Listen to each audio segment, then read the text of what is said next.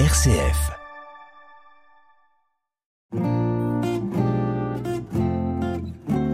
Couleur Zigane sur RCF, présenté par le pasteur Esaïel Fried.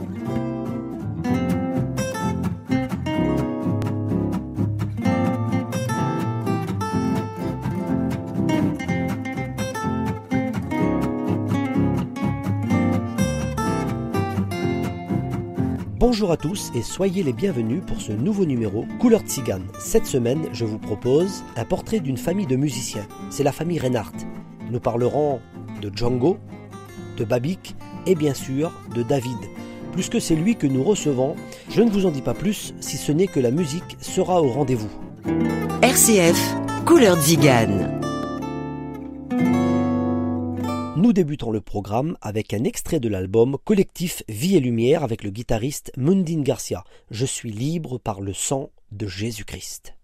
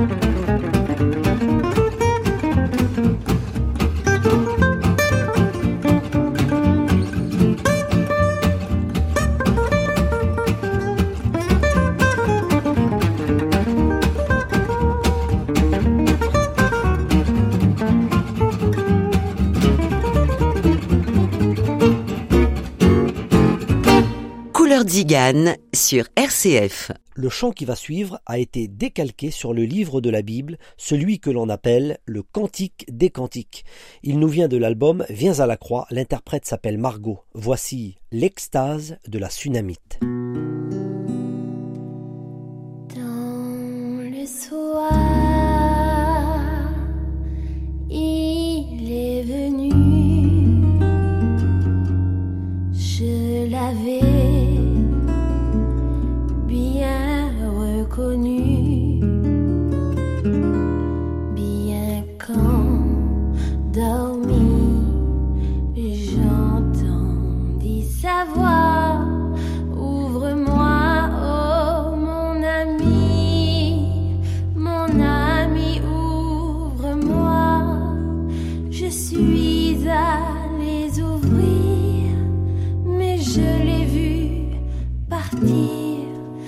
Ce soir,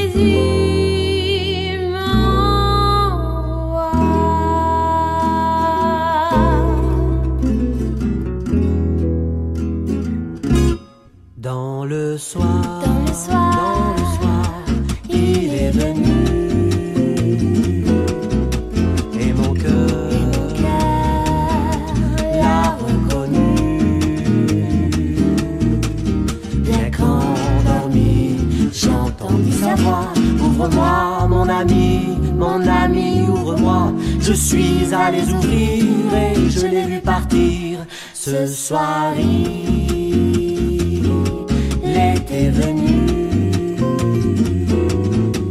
Je l'avais bien reconnu. La mire en baume, l'air vibrant du soir. Et c'est sur mon cœur en baume qu'en moi renaît l'espoir. Car je sais reviendra. Et qu'alors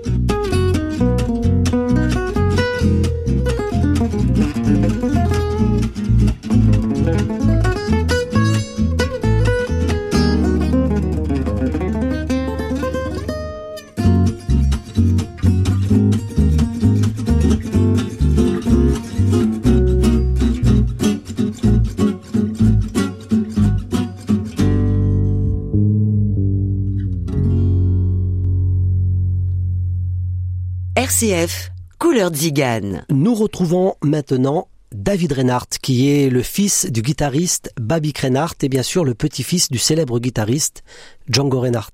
Bonjour David. Bonjour Azaï. Alors, euh, le grand public euh, connaît bien l'histoire de la famille Reinhardt, dans les grandes lignes bien sûr, et j'aimerais que pour cette fois, vous puissiez nous expliquer un peu plus l'histoire de votre famille. Oui, ben effectivement, je pense que la plupart des gens qui nous écoutent ont certainement dû entendre au moins euh, parler ou ce nom leur paraît familier, le nom de Django Reinhardt. Alors les gens savent peut-être qu'il avait une petite moustache, qu'il avait qu'il avait les, euh, la main gauche brûlée et qu'il jouait euh, de la guitare plutôt pas mal. Oui, c'est ça. Mais euh, c'est vrai que c'est un destin assez euh, assez incroyable.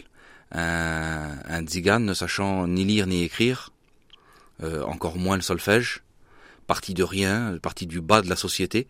Et euh, voilà, il est né en 1910. Euh, il a commencé d'abord par le violon. Son père était musicien, ses oncles étaient tous musiciens. Il jouait euh, de la musique euh, classique de la période romantique. Il jouait euh, la musique de l'époque, popu- populaire de l'époque. Et puis, euh, à, la, à, la, à la Première Guerre mondiale, ils sont, ils sont, ils sont partis, euh, ils se sont sauvés, se sont cachés dans des pays en Italie, en Corse, puis en Algérie française. Et ils sont revenus qu'à la, autour de 1920. Et à l'époque, quand ils sont revenus à- sur Paris, eh bien, euh, la musique populaire de l'époque, là où les jeunes euh, dansaient dessus, et puis où la musique qu'il fallait faire, qui était dans le coup, c'était la nouvelle musique, c'était le, musette, la valse musette. Et donc mon grand-père s'est mis euh, au banjo guitare et il a euh, euh, il a embrassé cette musique-là et puis il est devenu en, en l'espace de quelques temps, il avait euh, 12 ans, 13 ans, 14 ans et il est devenu dans son dans son dans, son, dans ses jeunes âges, là, dans sa jeunesse, euh, l'un des banjoïstes les plus prisés de la capitale. Euh, les plus grands accordéonistes le, euh, le voulaient l'avoir dans, dans, dans leur orchestre. Oui, bien sûr. Et puis euh, il a commencé dans cette voie-là, et puis il, a- il avait une belle carrière qui lui attendait. Et jusqu'à un, un incident, donc euh, en 1900, arrivé en 1928, il avait 18 ans, sa caravane a pris feu, et euh, il a fait 18 mois d'hôpital. Il a été gravement brûlé. Il a fait 18 mois d'hôpital, et dans, dans cet hôpital, son frère lui a ramené une guitare. Pourquoi? Parce que c'était euh, euh, déjà euh, le volume sonore était plus faible, donc ça déran- dérangeait moins les, les patients des, des chambres euh, voisines, et euh, c'était plus facile à jouer. Et puis bon, bref, il a il a fait sa rééducation sur cette guitare pendant 18 mois. Il est sorti de cette de, de, de l'hôpital en étant euh, guitariste et en, ayant inventé toute une technique puisque il avait plus que, que, il pouvait plus il ne pouvait plus qu'utiliser que ses trois doigts de la main le pouce l'index et le majeur euh, les deux autres étant euh, euh, collés quoi par enfin brûlés complètement atrophiés. Et de là il est parti dans le sud de la France et au début de 1930 il, il va y avoir un événement qui va changer le cours de sa vie. Quelqu'un va lui faire découvrir le jazz le véritable, le jazz américain, qui vient, la, nouvelle musique encore, qui vient de débarquer, qui vient d'arriver euh, sur, le, sur le vieux continent, et euh, il, écoute pour la, écoute pour la première fois Duke Ellington et Louis Armstrong. Et là, c'est euh, c'est la révélation, puisque dans la musique de jazz, il va trouver euh, la musique euh, dans laquelle il va pouvoir épanouir tout son potentiel, tout son tout, tout parce que c'est dans la, variété française, il avait accompagné Jean Sablon, les chanteurs populaires de l'époque, dans la dans la dans dans dans, dans, dans la, la, valse musette, tout ça, il était assez limité. Mais là, dans le jazz, il, il va pouvoir exploiter tout son tout son potentiel donc il avait en lui, toute la musicalité qu'il avait en lui. Et donc il rentre sur Paris, il rencontre un, violoniste qui s'appelle Stéphane Grappelli, et tous deux, vont monter le quintet du Haut Club de France, le premier euh, ensemble euh, de jazz à cordes, uniquement à cordes. Ça n'existait pas. C'était le jazz euh, sans tambour ni trompette, on disait. Le jazz, c'est bien sûr, c'est les cuivres, c'est les, voilà. Et là, c'était c'était juste donc trois guitares, contrebasse, violon. Et avec ça, va commencer, va arriver le succès. Le succès en France, puis à l'étranger beaucoup en Angleterre, en Espagne, partout. Et à la déclaration de la Deuxième Guerre mondiale, ils sont en Angleterre. Et, donc Stéphane Grappelli décide de rester en Angleterre, euh, mon grand-père décide de rentrer en France. Et euh, à partir de là, il va, monter un nouveau quintet avec, euh, avec une batterie, avec une clarinette, avec un, nouveau quintet, il va reformuler un peu son, tout ça. Et il va, ce nouveau quintet va être propulsé avec une nouvelle composition à lui, qui va devenir un tube et qui va devenir un hymne de tous les, les, les, les, des Français quoi qui, qui, qui, veulent résister à l'envahisseur allemand. Ça s'appelle ces nuages. Sa composition qui s'appelait Nuages, c'est devenu un tube et qu'il l'a projeté au, au, même rang que des chanteurs, des célébrités, des chanteurs de, vedettes de l'époque. C'est c'est un statut qui n'a pas partagé avec beaucoup d'autres jazzman. Euh, tout à fait. Voilà, musicien de jazz et vedette en même temps. Enfin voilà. Et euh, bon, les années de guerre vont passer avec des années plus difficiles, hein, parce qu'on connaît toutes les ensuite après les persécutions qu'il y a eu. Euh, et je voudrais aller vite, mais après la guerre, et là je voudrais vous faire voir, vous parler comme ça, vous retracer pour vous faire voir bien l'ascension d'un homme qui est parti de rien. Après guerre, euh, à la libération, on, on, lui propose un contrat pour aller faire une tournée aux États-Unis avec l'orchestre de Duke Ellington. Et il clôture toute cette tournée de deux mois et demi dans le au Carnegie Hall de New York. Je sais pas si vous imaginez un peu, c'est l'apogée de sa carrière. C'est c'est le plus gros orchestre de l'époque. Extraordinaire. Dans la plus grosse salle, la, de, avec la plus grande renommée mondiale. Voilà, c'est bon. Et puis euh, bon, jusqu'à la fin de sa vie en 53, où il va composer et jouer, etc. Ensuite, mon père a pris le le, le relais il a suivi euh, un peu l'exemple de son père. Il a fait une belle carrière aussi. Il a fait plus de 10 ou 11 albums. Très bon compositeur avec des tournées. Il a fait la première partie de Miles Davis en Yougoslavie. Il a fait des choses, voilà, des très belles choses. Et moi, euh, et moi donc, euh, j'ai commencé, j'ai fait aussi une, carrière professionnelle à l'âge qui a commencé à l'âge de sérieusement à l'âge de 15 ans. J'ai fait quelques albums, quelques tournées, quelques quelques belles choses aussi, quelques avec de belles collaborations avec des grands musiciens. Et voilà, et voilà l'histoire un peu de, de, de la famille euh, Reinhardt. Et si on pourrait s'arrêter là, c'est normalement, en fait, normalement, dans la vraie vie, dans les vraies interviews, on va dire ça comme ça, on devrait s'arrêter là normalement. Oui, c'est ça. Mais euh, là, c'est la partie visible de l'iceberg. C'est la partie très belle, euh, très. Euh, je, m'en fais un honneur de vous en parler. Vous, Bien sûr. Vous l'entendez. Et mais des fois, euh, on a on a on n'a pas toujours envie de parler des choses, de nos faiblesses de nos difficultés, de ces choses-là. Et j'aimerais vous parler, et en quelques minutes, de la partie immergée de l'iceberg, celle qu'on voit pas, la partie plus sombre, la partie qui a emmené à la mort mon grand-père à l'âge de 43 ans. Euh, la partie donc qui a euh, que donc mon père a perdu son père euh, quand lorsqu'il avait que seulement 9 ans. Donc mon père a, a, grandi sans, sans la, la présence paternelle qui était là et, et, et, il a été un peu livré à lui-même comme ça, et il a pris un mot des mauvais chemins, de délinquance, ce qui l'a emmené dans le grand banditisme, qui l'a emmené à faire plus de 15 ans de prison, qui l'a emmené à devenir un homme, un homme de vie, un homme de bringue, un homme qui, qui sortait, qui buvait, un homme qui, qui vivait dans la, dans la, dans la débauche, qui vivait, qui vivait comme il voulait lui, et un homme de vie, comme on dit. Vous parlez de votre père, là, Babic. Je parle de mon père Babic, oui. Ah oui. Et, et du coup, euh, moi j'en ai empathie à mon tour après. À l'âge de, de, de 8-9 ans, ben, mon père était un homme de bringue, un homme de vie, et il, il, il, a fait comme il avait fait déjà auparavant, et comme il a refait par, par, par, après, il, a, il nous a laissé, il, nous a, il, a, il, a, il, a, il, a, il a quitté ma mère, il a refondé un autre foyer avec quelqu'un d'autre. Et puis ben ça, nous, pareil, j'avais plus la, la, la j'avais plus la, la présence paternelle constamment derrière moi. Il était malgré qu'il était quand même là au téléphone où il venait nous chercher, il s'occupait un peu de nous, voilà. Mais il était plus vraiment là. Et, et ça, ça, ça, ça, ça, ça, ça, c'est des casseroles qu'on traîne, ça, c'est des, dossiers, des tares qu'on qu'on traîne et qui nous font bah, dévier de, des fois des choses, euh, des bonnes choses.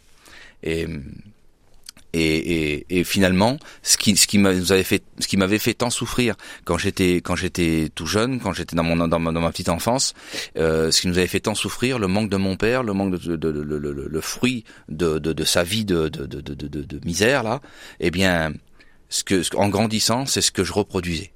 Voilà, j'avais hérité ça et je reproduisais la même chose. Et j'ai pris cette voie là, mais un jour, Dieu avait un autre plan pour moi. Un jour, il y a eu le mais de Dieu quand j'ai eu 25 ans. J'ai mené donc cette vie-là. Et puis je, je, je prenais le, le, même chemin que mon, que mon, que mon grand-père, que mon père. Voilà, c'était l'envers du décor. Hein. C'était vraiment le, la partie immergée de l'iceberg. La partie visible, c'était les tournées, les concerts, les, les, les comment, les, les, hôtels, les restaurants, tout ce que vous voulez. La partie immergée, c'était l'alcool, c'était la drogue, c'était la débauche, c'était toute cette vie-là. Et puis ça, ça m'a, ça, j'ai vécu comme ça et je pensais vraiment finir ma vie comme ça et mourir comme ça, mourir tout jeune comme peut-être comme mon grand-père à 43 ans ou peut-être comme mon père à 57 ans. Mais Dieu en a voulu autrement. J'ai rencontré Jésus, j'ai ouvert la Bible, j'ai eu, une passe dans ma vie où, vraiment les choses se sont faites tout s'est concordé, tout s'est arrangé pour m'amener à un point que Dieu m'avait voulait m'emmener à, ce moment-là. Et là, à ce moment-là, j'étais prêt à recevoir, j'étais prêt à demander, j'étais prêt à frapper, j'étais prêt. Et c'est ce que j'ai fait.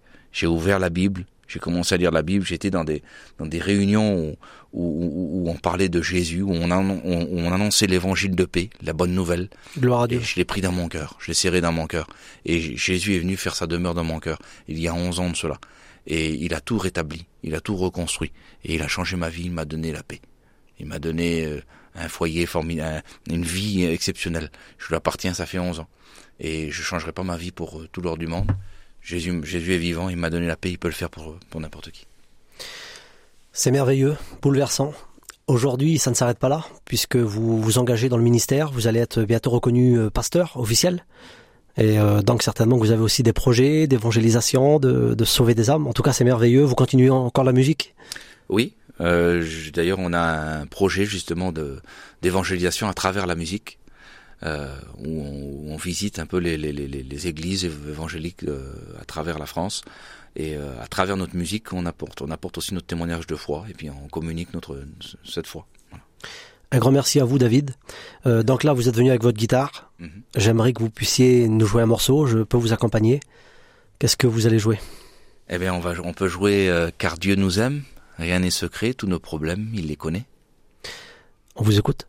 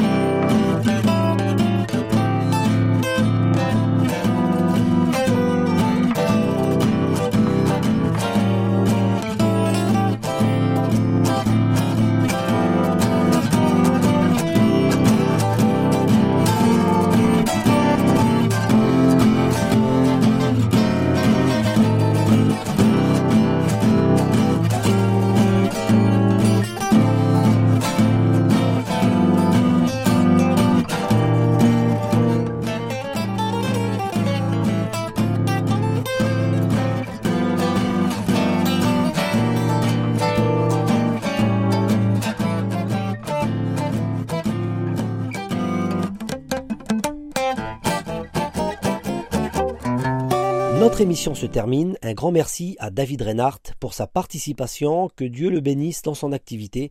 Merci aussi à toutes les auditrices et les auditeurs qui nous écoutent. Nous vous donnons rendez-vous la semaine prochaine pour un nouveau numéro aux couleurs de cigane. On se quitte en musique avec un extrait de l'album Ressuscité. C'est un cantique qui nous parle du bonheur, celui que toutes les femmes et que tous les hommes recherchent. Interprété par Nordi Velti, le vrai bonheur. À bientôt sur RCF.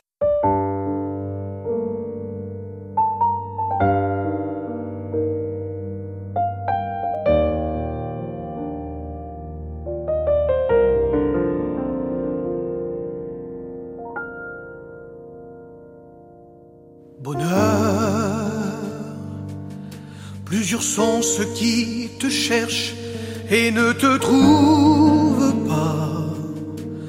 Le monde t'a appelé de mille noms, mais personne n'a jamais pu décrire le vrai sens du bonheur. On t'appelle richesse, et lorsqu'on réalise pas en elle, on a essayé de te trouver en buvant une bouteille. On est même allé jusqu'à essayer de t'injecter dans nos veines. Mais où